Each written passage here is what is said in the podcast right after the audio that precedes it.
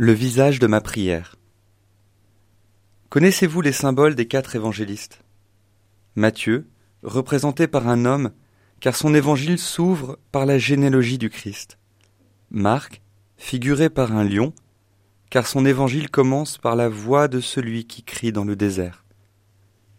Luc, dont le taureau évoque le sacrifice que doit accomplir le prêtre Zacharie, père de Jean-Baptiste.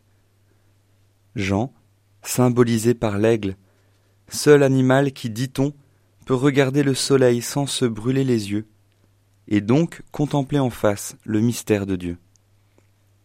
Ils ne se tournaient pas en marchant, ils allaient chacun droit devant soi.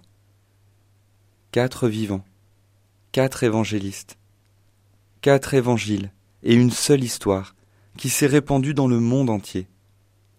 Quatre visages et une seule figure, le Christ. Comme Ézéchiel, nous nous trouvons à Babylone au milieu des exilés. Nous espérons notre patrie qui est au ciel, tandis que tout passe et meurt devant nos yeux. Seule la parole de Dieu peut nous donner la vie. Seule la parole de Dieu peut rendre vivante ma prière, car elle est parole des vivants, par des vivants, pour des vivants. Nous avons besoin de prier avec les évangiles chaque jour. Suivons Jésus pas à pas, verset après verset, jour après jour, et prenons le temps de méditer par la pensée ou par écrit les enseignements de cette lecture continue.